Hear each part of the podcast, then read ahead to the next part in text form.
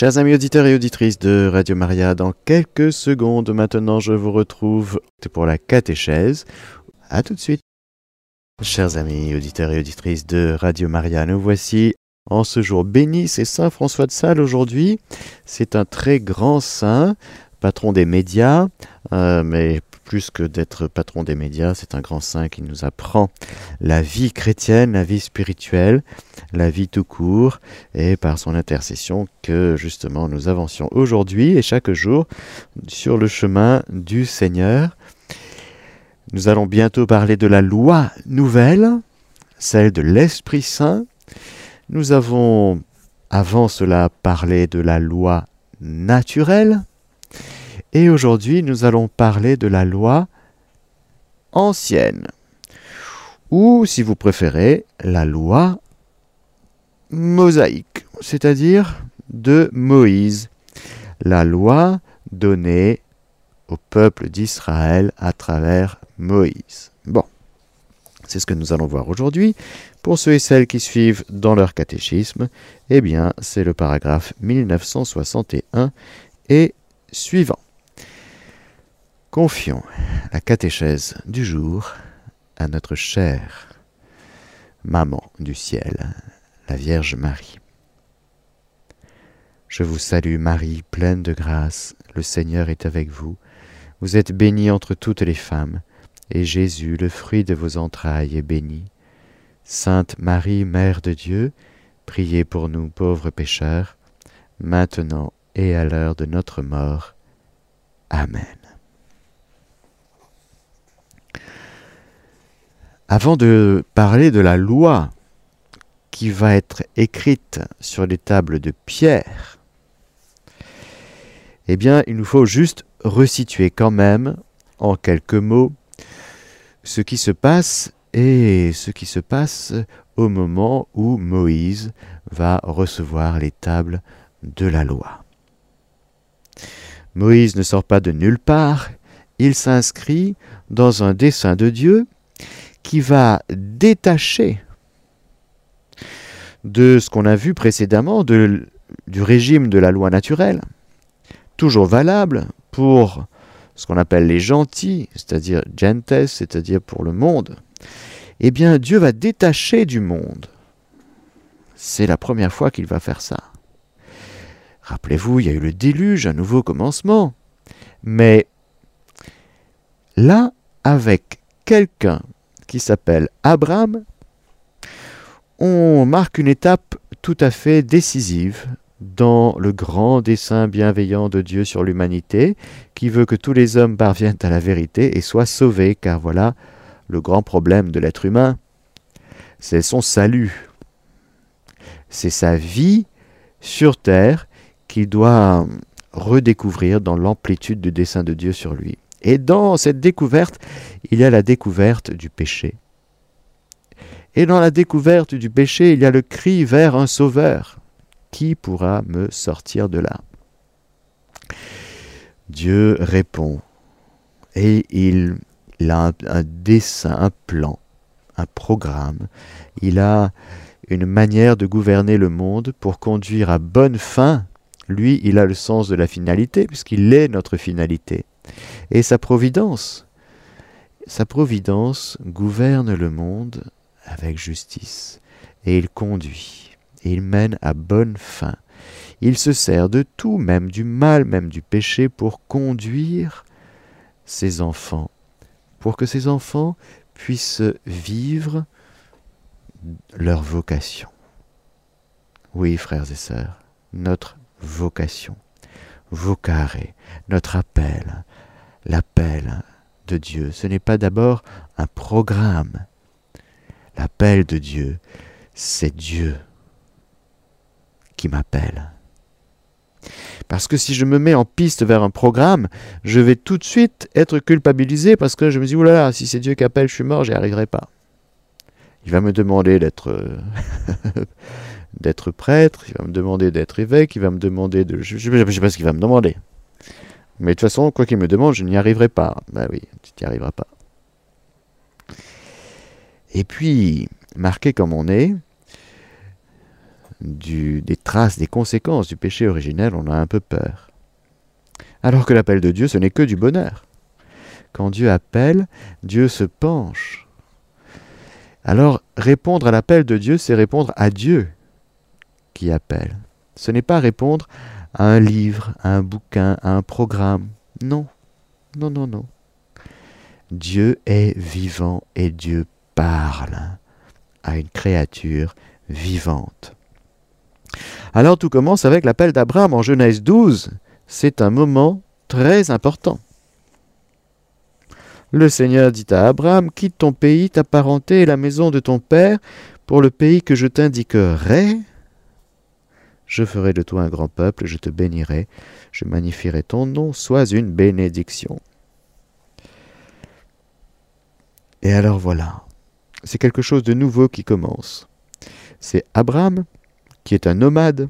Dieu lui promet une terre, il est sans enfant, Dieu lui promet une descendance. Ainsi, Abraham, qui résume en lui tout le peuple de Dieu, est appelé gratuitement, gratuitement, sans qu'il l'ait cherché ou mérité. Et il lui demandait une foi intrépide, ça c'est sûr, une foi vraiment puissante. Une foi coupée au couteau. Et c'est cette foi qui va être éprouvée. Abraham sera le Père, notre Père dans la foi. Et comme Père, vous savez, vous devez passer en premier. Et vous devez engendrer, donc vous devez passer par des choses pour vos enfants. Vous devez vivre des choses pour permettre à vos enfants de les vivre. Alors le Père, dans la foi, Abraham, on va lui demander des choses très difficiles, c'est-à-dire même impossibles. Tout d'abord, Abraham croit à Dieu, il rompt ses attaches terrestres, le polythéisme, eh oui, le polythéisme. Il répond à l'appel de Dieu et il se mit en route dans une direction incertaine, preuve que c'était la bonne direction.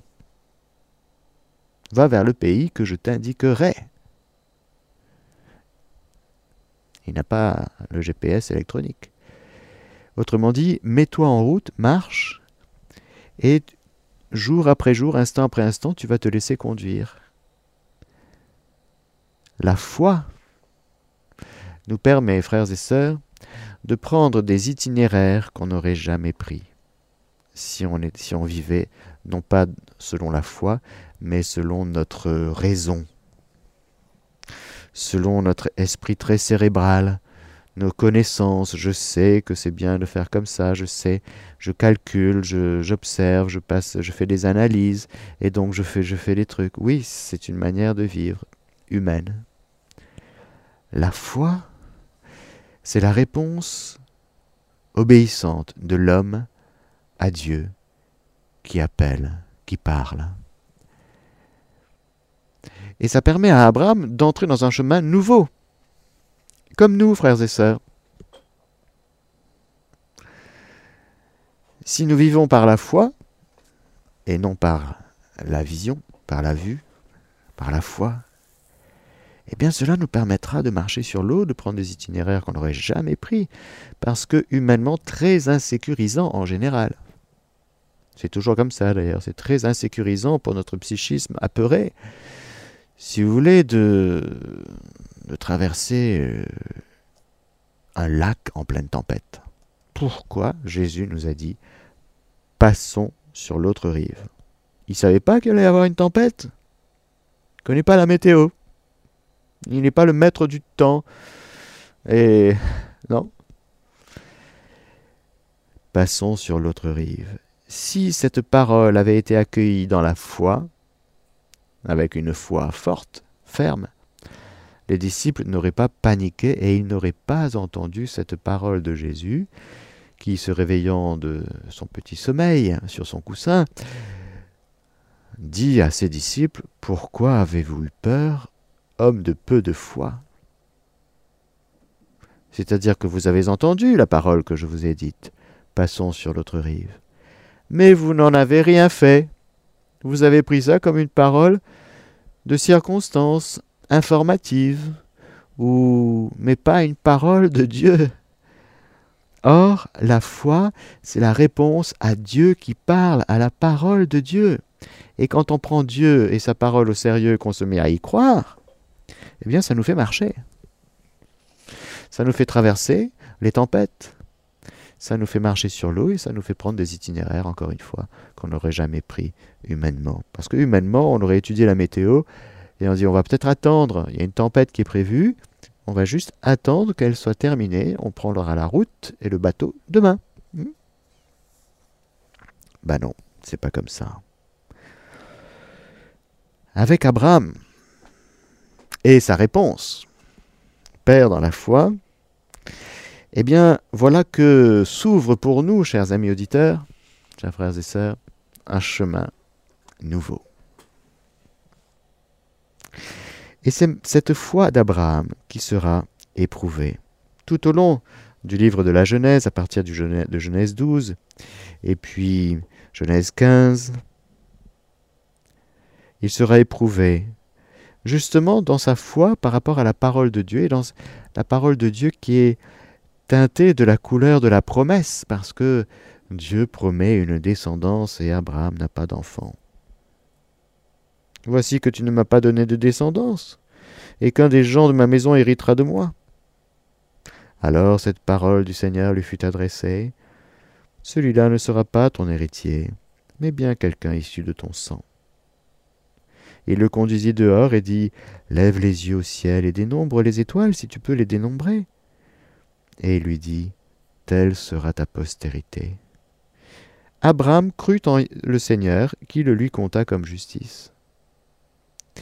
Une foi naissante, balbutiante, le Seigneur est tellement bon qu'il aide Abraham à grandir dans la foi. L'épreuve, le sens de l'épreuve, c'est quoi? C'est la croissance. Dieu n'est pas un tyran. Mais quand Dieu nous éprouve, c'est-à-dire qu'il nous invite dans telle situation, il nous dit, tu fais quoi? On fait quoi? Voilà, il y a ça. Tu fais quoi? Comment tu réagis? Tu réagis d'une manière humaine, purement naturelle? Tu réagis avec tes peurs, avec tes angoisses? Tu réagis? Comment tu, comment tu traverses ça? Tu peux traverser ça avec le Seigneur. Tu peux t'appuyer sur lui, sur sa parole, sur ses promesses. Alors quand tu fais ça, quand tu renouvelles ton acte de foi et quand tu dis Seigneur, moi je prends appui sur ta parole, plus rien ne me fait peur. Une fois, deux fois, dix fois, quinze fois, eh bien qu'est-ce qui se passe?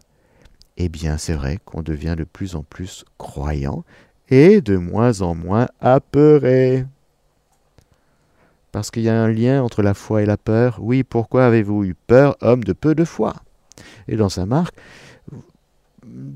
n'avez-vous donc pas la foi? Bah, ils ont la foi, ils ont quand même cheminé un peu pour euh, quitter deux, trois barques, euh, deux, trois parents, deux, trois euh, entreprises familiales pour se mettre à suivre ce Jésus. La foi demande à être affermie. Elle demande à grandir. Il y a donc tout un itinéraire que Abraham et puis Abraham, il deviendra justement, le Seigneur va changer son nom d'Abraham en Abraham, tel Simon qui s'appellera Pierre. Abraham reçoit une nouvelle destinée, vocation, c'est-à-dire le Seigneur le confirme, le Seigneur l'établit, le Seigneur l'institue. C'est un changement de nom très important. Le nom, c'est la vocation, justement. L'appel de Dieu sur toi, Abraham, c'est par ce changement de nom, c'est que tu sois que tu t'enracines dans ce nom nouveau que le Seigneur te donne et que nul ne connaît, hormis celui qui le reçoit, comme on voit, l'entend dans l'Apocalypse. Il y a des choses que Dieu dépose en nous. Et le nom fait partie de ce, de ce qui doit être déployé en nous. Alors Abraham, père d'une multitude de nations, père d'une multitude Dieu le choisit pour répandre sa bénédiction sur le monde. C'est extraordinaire. Alors je passe un petit peu, mais la foi d'Abraham est toujours éprouvée. En Genèse 22, par exemple, en Genèse 18, il y a tout un magnifique passage sur l'intercession d'Abraham. En Genèse 22, le Seigneur lui demande d'offrir le fils de la promesse qu'il a eu entre-temps, Isaac, est magnifique ce passage en Genèse 22. Et Dieu lui-même va préserver Isaac. Et en assumant l'agneau du sacrifice, où est l'agneau du sacrifice? Dieu pourvoira, mon fils, Dieu pourvoira. De fait, cette parole d'Abraham, dite dans la foi, parce qu'encore une fois, soit il vit les choses que humainement, et là c'est juste euh, dramatique, là on s'effondre, alors on dit, mais c'est, qui ce Dieu qui demande euh, le sacrifice de son fils? Enfin, on est où là? On est, on est... Soit on tient dans la foi en disant, mais Dieu pourvoira, mon fils. Dieu pourvoira. Il ne comprend pas tout. La foi, c'est un peu l'ignorance du comment, si vous voulez. Comment cela se passera-t-il? Il m'emmène sur des chemins que jamais je n'aurais pris, il me demande des choses que jamais je n'aurais choisies. Et en allant de consentement en consentement, eh bien ça permet de voir la manifestation concrète de Dieu. Dieu pourvoira. Alors Dieu intervient, comme Dieu ressuscitera son Fils. Dieu intervient, il pourvoira lui-même l'agneau qui sera son Fils à lui.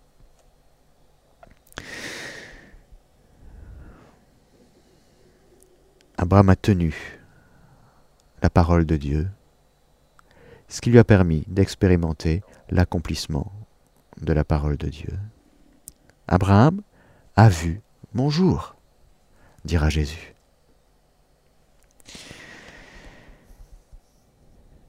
Voilà donc que la postérité d'Abraham commence. Alors il y a une postérité charnelle avec Isaac, Jacob. Mais il y a une postérité une descendance de croyants.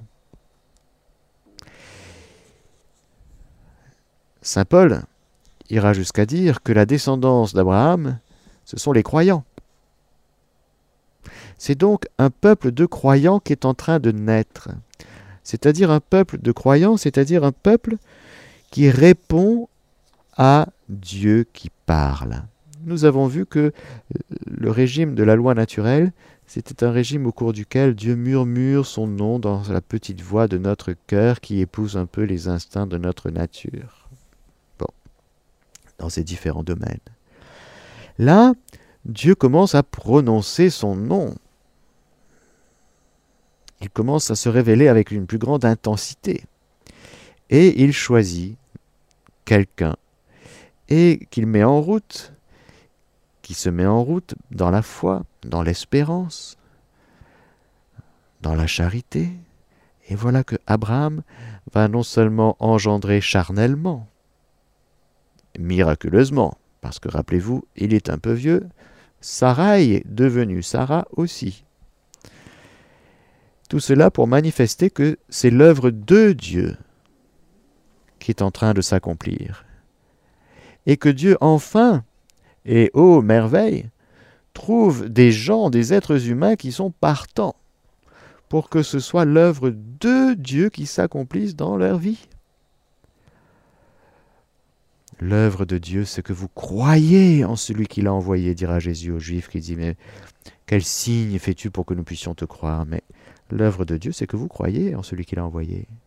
Le croyant accompagne Dieu à l'œuvre, l'espérant aussi, celui qui a la foi et l'espérance, il est ancré en Dieu et il accompagne l'œuvre de Dieu qui s'accomplit dans sa vie. Et il est partant pour ça. Ce qu'il veut, le croyant, c'est que ce soit l'œuvre de Dieu qui s'accomplisse dans sa vie. Alors forcément, il sera purifié, il sera, oui, éprouvé, parce que nous sommes chargés de nos envies, nous sommes chargés de notre volonté, nous sommes chargés de nos désirs et de tout ce qui est pécamineux, nos convoitises, notre égoïsme, etc., et de nos, envies de puissance. Alors Dieu va nous travailler. il va nous travailler pour, il va tailler la vigne pour que nous puissions être appauvris désapproprier de nos œuvres à nous, même nos œuvres pour Dieu, pour que nous soyons, que nous devenions de plus en plus, chacun personnellement, l'œuvre de Dieu.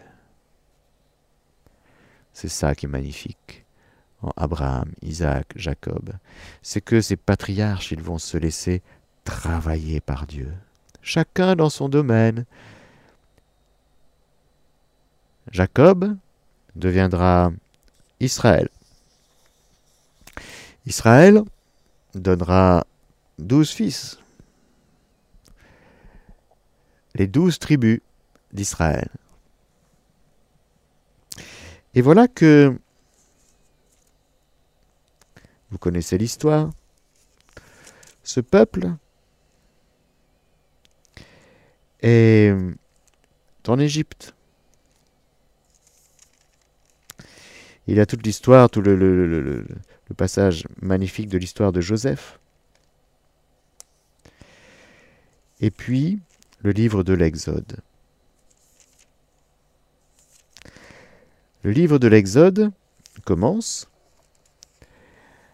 Il y a donc un peuple de Dieu qui existe, qui est maltraité en Égypte, et Dieu va se manifester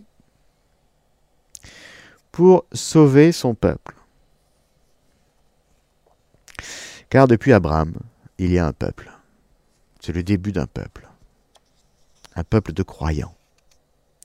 À ce peuple, il y a les promesses, il y a la transmission de génération en génération que Dieu a parlé à nos pères, à Abraham, Isaac, Jacob. Et, mais il n'y a pas encore de loi. Il n'y a pas encore de loi mosaïque puisque Moïse n'est pas encore arrivé. Nous voyons donc dans l'histoire de ce peuple et dans l'histoire de la révélation ce moment important de la délivrance de ce peuple qui est dans un état de servitude en Égypte. Au cœur de cette servitude, Dieu va répondre en choisissant là encore quelqu'un. C'est dans le deuxième chapitre du livre de l'Exode où nous voyons la jeunesse, la naissance, la jeunesse et la vocation de Moïse. Car ce petit garçon, eh bien, il va être appelé par Dieu. Il aura son moment d'appel qui se passe dans le troisième chapitre du livre de l'Exode, dans ce que nous appelons le passage du buisson ardent. Moïse, Moïse. Moïse répondit, Me voici. Il dit, Ne t'approche pas d'ici, retire tes sandales de tes pieds, car le lieu où tu te tiens est une terre sainte. Et il dit, Je suis le Dieu de ton Père, le Dieu d'Abraham, le Dieu d'Isaac et le Dieu de Jacob. Alors Moïse se voila la face, car il craignait de fixer son regard sur Dieu. Le Seigneur va ensuite manifester sa compassion. Il dira que j'ai vu, j'ai vu la misère de mon peuple qui est en Égypte. J'ai entendu son cri devant ses oppresseurs. Oui, je connais ses angoisses. C'est magnifique ça. Comment Dieu peut connaître nos angoisses? C'est magnifique. Quelle proximité, quelle présence. Quelle présence à sa créature, lui le Créateur. Quelle présence à ses futurs enfants d'adoption, lui le Père. Il ne veut pas que nous vivions oppressés, dans un environnement tyrannique.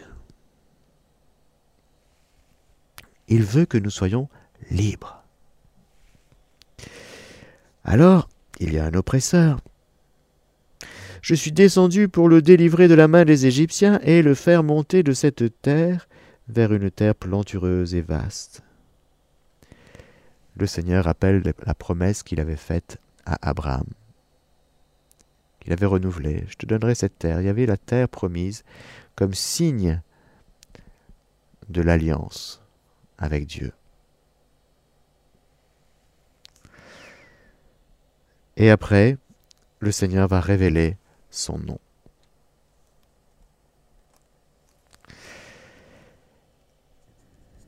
Je suis celui qui est. Je suis. Tu diras, je suis m'a envoyé vers vous. Et le Seigneur va envoyer Moïse auprès de Pharaon, mais auprès de ce petit peuple, de ce petit peuple d'Israël opprimé, alors que Moïse n'est pas adapté à la mission, pas du tout. Il est complètement inadapté. Et c'est tout le temps comme ça que le Seigneur fait. Pour manifester sa gloire, pour manifester sa puissance, pour manifester l'effet, l'excès de puissance, comme dira Saint Paul, eh bien il passe par des vases d'argile, des poteries sans valeur.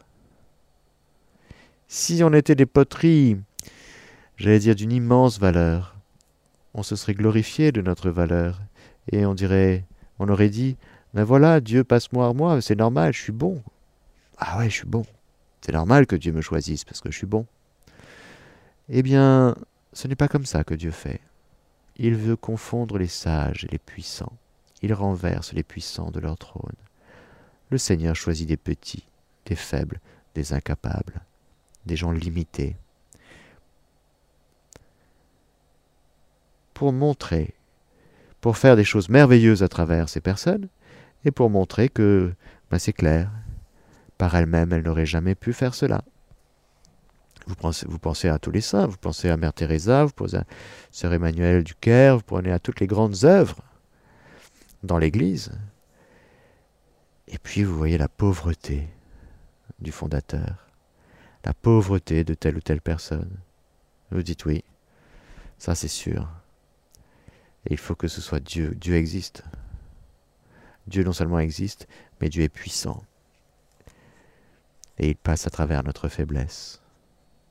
Ma grâce te suffit, et ma puissance se déploie à travers ta faiblesse.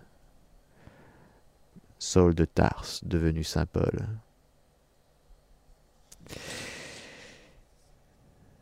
Voilà donc que ce peuple va être sorti d'Égypte.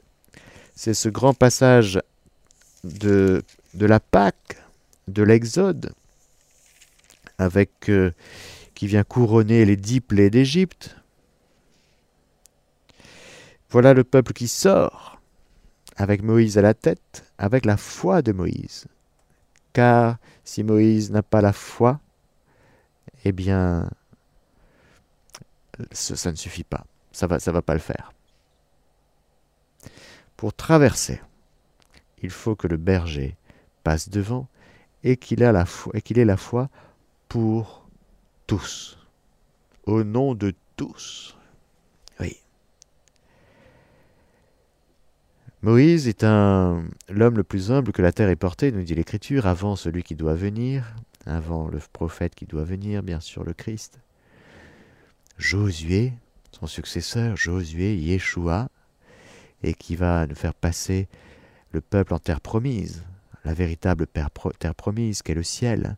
C'est bien sûr le Christ, notre Pâque, qui sera immolé et qui, comme bon berger, nous fera passer des ténèbres à son admirable lumière. C'est lui le véritable Josué, c'est lui le véritable Moïse, c'est lui Jésus qui nous fait traverser le Jourdain véritable et qui nous fait marcher sur l'eau et qui nous fait passer des ténèbres encore une fois à son admirable lumière. Et alors, à ce peuple, à ce peuple pascal, à ce peuple libéré, sauvé, conduit, emmené, eh bien, à ce peuple, il va donner une loi. C'est tout à fait particulier. Alors bien sûr, il y avait des lois dans les différents peuples, les lois mésopotamiennes, etc. Il y avait des lois civiles, il y avait des lois, bien sûr, les peuples sont régis par des lois. Mais là, le Seigneur, avec son peuple, avec qui il fait une alliance, et il parle à ce peuple à travers Moïse, eh bien, il va lui donner une loi. Écoutons un petit peu le contenu de cette loi que nous appelons le décalogue. Nous sommes, par exemple, c'est à plusieurs endroits dans la Bible, euh, par exemple Exode 20 et Deutéronome 5, 6, 21. Mais écoutons le décalogue dans l'Exode, chapitre 20. Dieu prononça toutes ces paroles et dit, Je suis le Seigneur ton Dieu, qui t'ai fait sortir du pays d'Égypte, de la maison de servitude. Juste avant le décalogue, il y a juste cette affirmation, sur laquelle, eh bien justement, le croyant peut s'appuyer de tout son long. Celui qui parle, c'est notre Dieu qui nous a fait sortir du pays d'Égypte, de la maison de servitude. La base, le départ de la vie chrétienne, frères et sœurs, c'est Jésus m'a sauvé. D'accord? Comment tu peux dire ça? Le Seigneur, ton Dieu, t'a fait sortir du pays d'Égypte, de la maison de servitude. Après, il va te donner l'Esprit Saint, la nouvelle loi. Mais il fallait que Jésus meure et ressuscite et soit ascensionné pour qu'auprès du Père, le Père et le Fils répandent leur esprit. La Pentecôte ne peut pas arriver avant la mort et la résurrection et l'ascension de Jésus. Le don de la loi nouvelle. De même, le don de la loi ancienne ne peut pas être donné avant que ce peuple sorte d'Égypte et, j'allais dire, sont en, marche vers la terre promise. Mais le point de départ pour entendre le décalogue, c'est tu fais mémoire que celui qui te parle, c'est ton sauveur. C'est celui qui te sort de la servitude, de l'oppression, de, de la tyrannie de Pharaon. Et derrière Pharaon, il y a qui? Ben, C'est toujours le diable, bien sûr. Le Seigneur est vainqueur. Il est venu pour détruire les œuvres du diable. C'est fait. Tu pars de là, toi, chrétien. Tu n'essaies pas de vivre un petit combat spirituel à partir de tes petits muscles naturels. Non, tu vas te faire massacrer. Bah oui, il est plus fort que toi, le diable. Donc tu vas pas te battre contre lui. Tu vas pas l'affronter comme ça. Mais le Seigneur a détruit les œuvres du diable en toi. C'est fait. Et il faut que toi, croyant, tu prennes acte, tu t'empares, comme dit Saint Paul, euh, j'oublie toujours si c'est à Tite ou à Timothée, en tout cas c'est à nous, empare-toi de la vie éternelle. Entre en possession du salut par notre Seigneur Jésus-Christ. Entre en possession, c'est pour toi. Le salut est pour toi. Prends-le, prends-le. Arrête de dire, mais qui va me sortir de là? Il n'y en a qu'un il n'y en a pas deux. C'est Jésus. Yeshua. Dieu sauve. Il n'y a pas d'autre nom au ciel, sur terre et aux enfers par lequel nous devrions être sauvés. Nous sommes sauvés. Il n'y en a pas deux. Personne d'autre que Jésus. Jésus. Jésus. Jésus de Nazareth. Yes. Et bien par lequel nous sommes sauvés.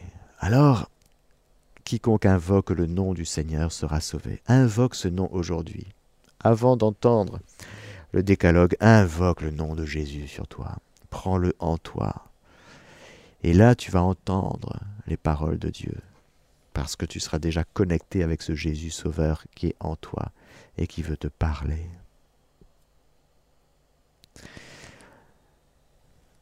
Je suis le Seigneur ton Dieu qui t'ai fait sortir du pays d'Égypte, de la maison de servitude. Alors déjà merci. Oui. Tu n'auras pas d'autre Dieu devant moi. Amen. l'adoration. Un seul Dieu, tu adoreras. Pas de polythéisme, pas d'idole, pas d'idolâtrie, pas d'idéologie. Non, tu ne vénères ni idéologie, ni idole. Petits enfants, gardez-vous des idoles, dit Saint Jean. Pourquoi? Non seulement les idoles faites de main d'homme, parce que Dieu est le tout autre, absolument transcendant et tout-puissant. La puissance, c'est lui qui l'a. Ce ne sont pas les divinités, elles ne sont rien. Ce ne sont pas les idoles, elles ne sont rien. La divination, très dangereux. La superstition, très dangereux. Allez voir les magnétiseurs et les tout, toutes ces, tous ces business qui sont de la supercherie. Très dangereux. Pourquoi? Parce qu'on ouvre un espace en nous qui est en dehors de l'adoration véritable en ce Dieu unique, en ce Dieu un. Dieu unique, c'est-à-dire, ben, il est unique, il n'y en a pas d'autre. Dieu un, Adonai Echad, Shema Israël, Adonai Echad, c'est-à-dire Dieu est un. Ça, c'est un mystère d'unité. L'unicité de Dieu, c'est clair. En dehors de lui, il n'y a juste rien.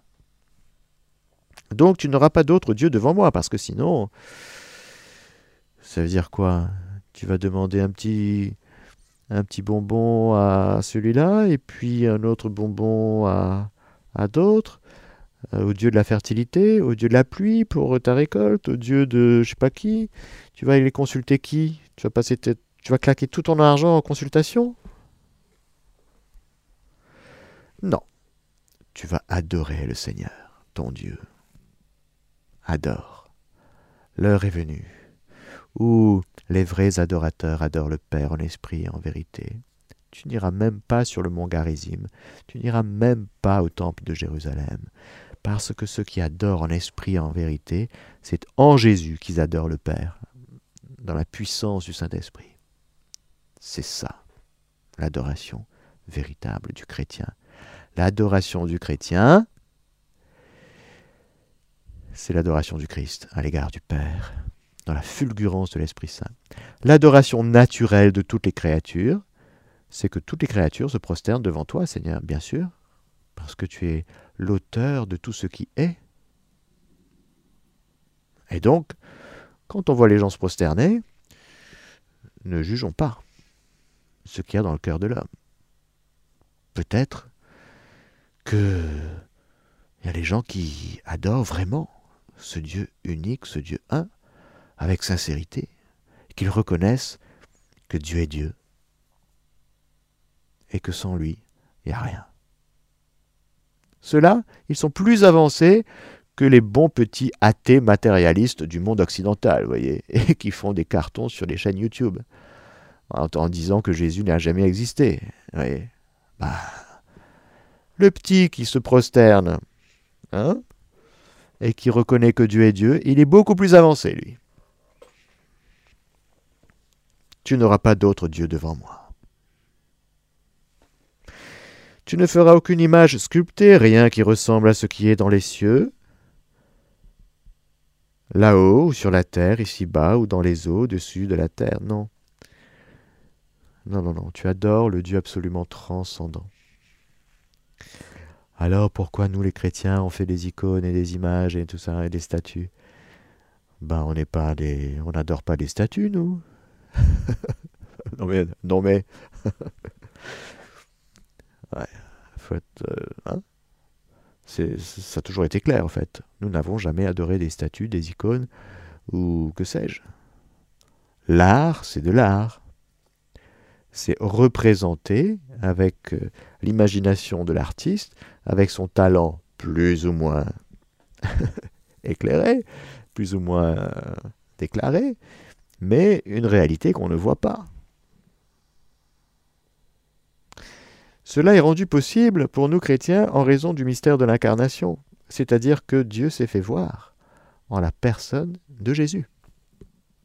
Ce que nous avons vu de nos yeux, ce que nous avons entendu, ce que nous avons touché, ce que nos mains ont touché, du Verbe de vie, ben oui, c'est la deuxième personne de la Sainte Trinité. Dieu a pris une humanité en son Fils, avec une vraie âme humaine, un vrai corps humain, avec des vrais cheveux, des vrais yeux, Hein, un vrai foie, des vrais intestins, des vrais pieds. Donc, en raison du mystère de l'incarnation, les conciles ont déjà tranché la question. On peut tout à fait représenter, on peut écrire des icônes, on peut peindre des aquarelles, on peut fabriquer des statues, mais évidemment, la démarche intérieure, c'est de se tourner vers le Seigneur, vers la Vierge Marie, vers les saints, à travers la représentation. Mais ce qui est dénoncé, ce qui est interdit par ce, ce commandement, c'est justement le peuple est tellement engoncé dans le polythéisme et dans toutes les divinités environnantes, il faut le sortir de là. Il y a donc une tonalité pédagogique aussi dans ce commandement. Tu ne te prosterneras pas devant ces dieux et tu ne les serviras pas, car moi, le Seigneur ton Dieu, je suis un Dieu jaloux, qui punit la faute des pères sur les enfants, les petits-enfants et les arrière-petits-enfants pour ceux qui me haïssent, mais qui fait grâce à des milliers pour ceux qui m'aiment et gardent mes commandements. Autrement dit, ce que tu fais aujourd'hui, ta manière de vivre avec moi, si tu vis dans la pratique des commandements, dans la grâce, jour après jour, et que tu enseignes à tes fils et aux fils de tes fils, eh bien, il y a quelque chose, ça, va se transmettre. Ce que tu vis, en fait, on engendre, on communique ce qu'on vit. La vie est porteuse d'une communication, d'une transmission. On transmet ce qu'on vit. Par exemple, les enfants qui viennent à la prière en famille ne comprennent pas grand-chose. Ils font heureux, heureux, ils sont là. Mais les parents transmettent. Ils ont l'icône, le crucifix, la petite bougie. C'est parfois un peu laborieux, mais au milieu de tout ça, qu'est-ce qui se passe? Eh bien, Dieu passe. Il y a la transmission. C'est très important de voir, de comprendre que ce qu'on vit avec Dieu est transmis. Ça, ça, automatiquement, c'est communiqué. Mais si tu ne le fais pas, ben, ça va se transmettre, ça va se transmettre pardon, aussi. Si tu vis dans la débauche, eh bien tes enfants, et les enfants de tes enfants, ils seront enclins à faire comme toi. Parce que ce que tu vis tu le transmets, tu le communiques. Alors la question est, qu'est-ce que tu vis? Qu'est-ce que tu vis? C'est quoi ta vie? Alors je te demande, je te demande et je te donne des commandements parce que Dieu est un Dieu jaloux, c'est-à-dire qu'il veut être premier. Eh oui. Il prend même des images et d'un langage pour nous faire comprendre. On sait ce que c'est que la jalousie, c'est un péché. Un péché qui conduit au meurtre en plus.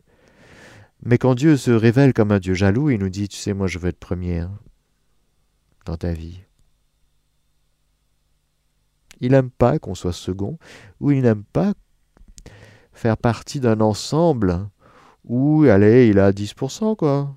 20%, 50%. Non, il veut 100%. C'est un Dieu jaloux. Tu ne prononceras pas le nom du Seigneur ton Dieu à faux, car le Seigneur ne, se laisse, ne laisse pas impuni celui qui prononce son nom à faux. Pourquoi? Parce que le nom du Seigneur, il doit être habité du dedans. Quiconque invoque le nom du Seigneur sera sauvé. C'est le nom du Seigneur doit habiter la demeure, le temple qu'il s'est construit lui-même, à savoir ton cœur, qu'il est venu refaire, parce que ton cœur était malade, c'était une ruine, mais le Seigneur est en train de faire une basilique de la résurrection. Il est en train de faire une cathédrale, il est en, train de faire un temple du Dieu très haut, extraordinaire, magnifique. Donc, hmm, invoque le nom du Seigneur, c'est-à-dire pratique la présence de Dieu dans ton cœur. Mais pas de l'extérieur en vain, non. Parce que le Seigneur est vivant, et il entend toutes nos paroles, et nous serons même jugés sur nos paroles, nous dit l'Écriture. Tu te souviendras du jour du sabbat pour le sanctifier. Pendant six jours tu travailleras et tu feras tout ton ouvrage. Mais le septième jour est un sabbat pour le Seigneur ton Dieu. Tu ne feras aucun ouvrage, ni toi, ni ton fils, ni ta fille, ni ton serviteur, ni ta servante, ni tes bêtes, ni l'étranger qui est dans tes portes, car en six jours le Seigneur a fait le ciel, la terre, la mer et tout ce qu'ils contiennent, mais il s'est reposé le septième jour.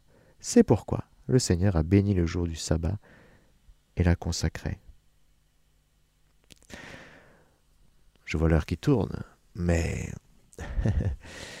il y aurait plein de choses à dire là-dessus. C'est tellement magnifique. C'est une institution perpétuelle, le Shabbat, mais qui a été accomplie dans son mode, évidemment, parce que tout ce que nous sommes en train de recevoir là, et nous, nous en parlerons la prochaine fois, c'est la loi ancienne qui demande à être accomplie.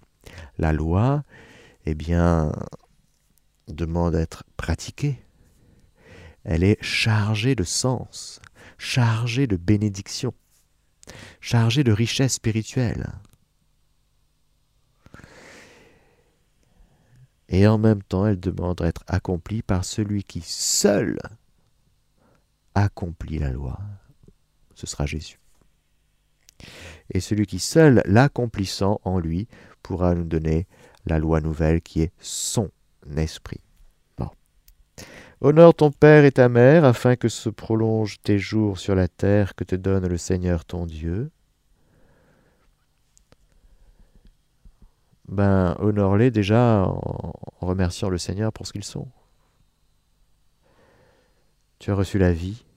Ben, dis merci papa, dis merci maman. N'oublions pas de dire merci. Tu ne tueras pas.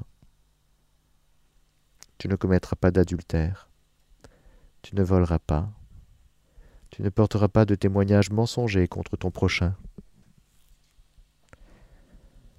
Tu ne convoiteras pas la maison de ton prochain, tu ne convoiteras pas la femme de ton prochain, ni, ni son serviteur, ni sa servante, ni son bœuf, ni son âne. Rien de ce qui est à ton prochain.